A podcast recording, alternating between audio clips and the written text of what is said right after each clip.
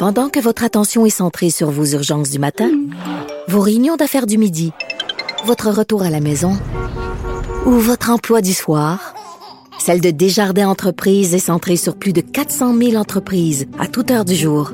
Grâce à notre connaissance des secteurs d'activité et à notre accompagnement spécialisé, nous aidons les entrepreneurs à relever chaque défi pour qu'ils puissent rester centrés sur ce qui compte, le développement de leur entreprise.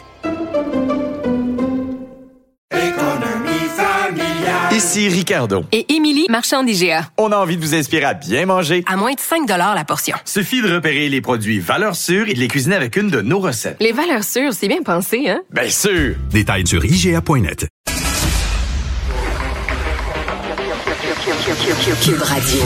En direct à LCN. On rejoint maintenant Mario Dumont dans son studio de Cube Radio et c'est euh, Emmanuel qui est avec nous en ce mardi, troisième journée de campagne. Alors, hier, le PLQ et la CAQ nous promettaient mer et monde en baisse d'impôts. Les milliards, évidemment, ont commencé à pleuvoir. Aujourd'hui, des promesses similaires là, qui touchent les aînés. Et là, on s'accuse, Mario, de faire du plagiat. Ouais. Ah, c'est pas nouveau, là. C'est pas la première fois que des partis pigent les uns sur les autres. Est-ce que ça a été vraiment fait volontairement? Euh, évidemment, c'est ce qui est un peu malheureux pour Mme Anglade. Je sais qu'elle a dit, moi j'ai été la première à le dire, ou j'étais la première à parler.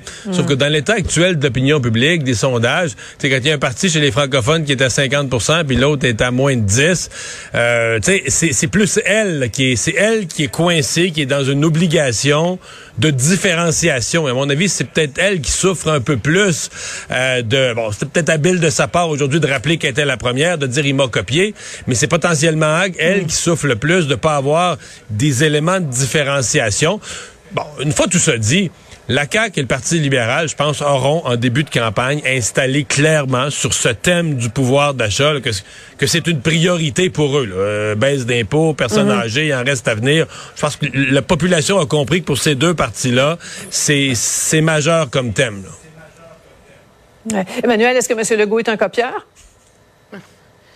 Je m'excuse, mais quand un, adversaire politique traite l'autre de copieur, fait des petites vidéos pour l'invectiver, euh, c'est pas ça qui change la donne d'une campagne euh, électorale. Je pense que Mme Anglade a aussi assumé le choix que, surtout sur la question du 2000 dollars pour les aînés, elle a annoncé ça en novembre dernier.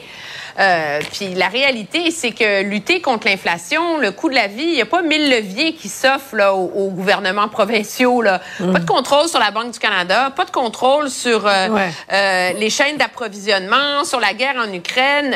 C'est quoi? C'est de l'aide directe des crédits d'impôt pour les aînés ou des baisses d'impôts.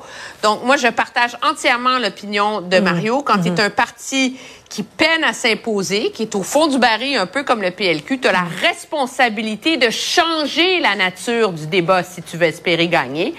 Puis, tant que Mme Anglade reste dans les sillons traditionnels, ben, promesse égale, ça avantage le, la CAQ. Ouais. François Legault, maintenant qui s'est retrouvé euh, aujourd'hui en territoire conservateur, là, l'occasion de, de, défendre sa gestion de la pandémie, euh, Mario, ben, c'est une bonne idée d'aller le prendre de front là-dessus maintenant? Oui.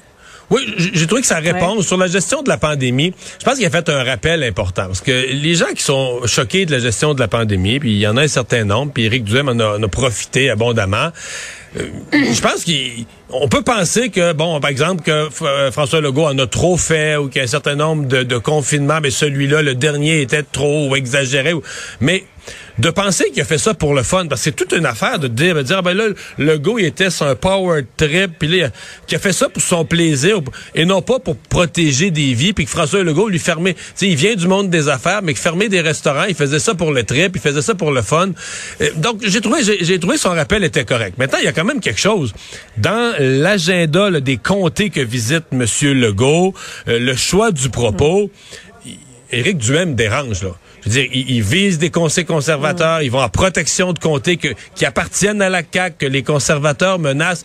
Donc, à travers tout ça, à travers son propos et ses choix de comté, il y a un aveu de François Legault, là, dès le début de la campagne, que, que, que, le Parti conservateur le, dérange, là, qui, dans son rétroviseur, il mhm. surveille Éric Duhem qui s'en vient, là.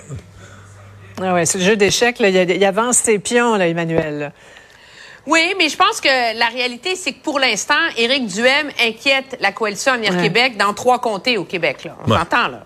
Beauce-Nord, Beauce-Sud, où c'est vraiment un problème, puis c'est la raison pour laquelle c'est les comtés qu'a choisi M. Legault pour aller mettre les points sur les i, puis Chauveau.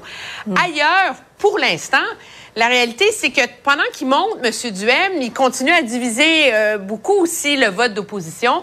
Moi, je pense que M. Duhem a le potentiel de faire mal à la CAQ, mais il doit faire attention aussi. Je trouve pas que sa réponse à M. Legault aujourd'hui sur la question euh, de, la, de la liberté, de la responsabilité, euh, a vraiment élevé le débat. M. Legault a raison de dire que liberté rime avec responsabilité. Puis le défi de M. Duhem maintenant, c'est de sortir de la colère. La colère, c'est bon Ouais. pour les 15% qui l'appuient, mais s'il veut gagner des comtés, il faut qu'il aille chercher les autres. Puis les autres, c'est pas avec la colère qu'il peut euh, les convaincre. Emmanuel, c'est en, en passant, François Legault est devenu ce gars-là aujourd'hui, hein, dans la Oui. bouche de M. Duhem? Ça n'a pas été très, Ce très... gars-là. oui, ce gars-là. Alors, on reviendra là-dessus. Je veux vous entendre absolument, la candidate libérale dans Jean Talon qui a été trouvée, bon, c'est une stratège du parti, Julie White. Mario, on l'a entendu, l'histoire de COVID là, qui a retardé les annonces. Ton coup d'œil d'expert, là, est-ce qu'on a trouvé une extrémiste, quelqu'un pour euh, mettre sur une pancarte? Ouais, c'est évident. C'est évident. Écoute, euh, je veux juste être clair. euh, On dit que cette femme-là est très compétente. Elle aurait tout ce qu'il faut pour être candidate dans Jean Talon. Mais si ça avait été prévu qu'elle soit candidate dans Jean Talon, voici comment on aurait procédé. En mai ou en juin dernier, elle se serait installée dans le comté de Jean Talon, aurait placé ses affaires, trouvé son monde. Ouais. Comme directrice de la recherche du parti, elle aurait formé quelqu'un d'autre. Quand on sait qu'on va quitter un emploi, on forme un successeur. Dire, La façon dont les choses se sont passées dans la journée d'hier, Ouais. c'est évident là, que veut dire on est. Mais Je comprends. je, je, Je je comprends t'appelais que tu com- ouais, je compte. T'es pas, t'es pas tout à fait d'accord avec l'histoire qu'on a entendue aujourd'hui. Ben non, Le temps file, correct, absolument là, vous facile, sur la caricature. Emmanuel, la fameuse caricature de la Gazette. là. Est-ce que le, le- le chef du PQ a eu raison de sauter au plafond? Oui. Écoute, deux choses. J'ai entendu les explications du caricaturiste qui dit qu'il ne voulait pas blesser et euh, tant mieux, il a fait la mise au point, je l'accepte. Ceci étant dit, moi j'ai de la misère avec ce genre de caricature euh, pour une raison très simple. On est dans un climat où depuis trois jours on ne parle de quoi?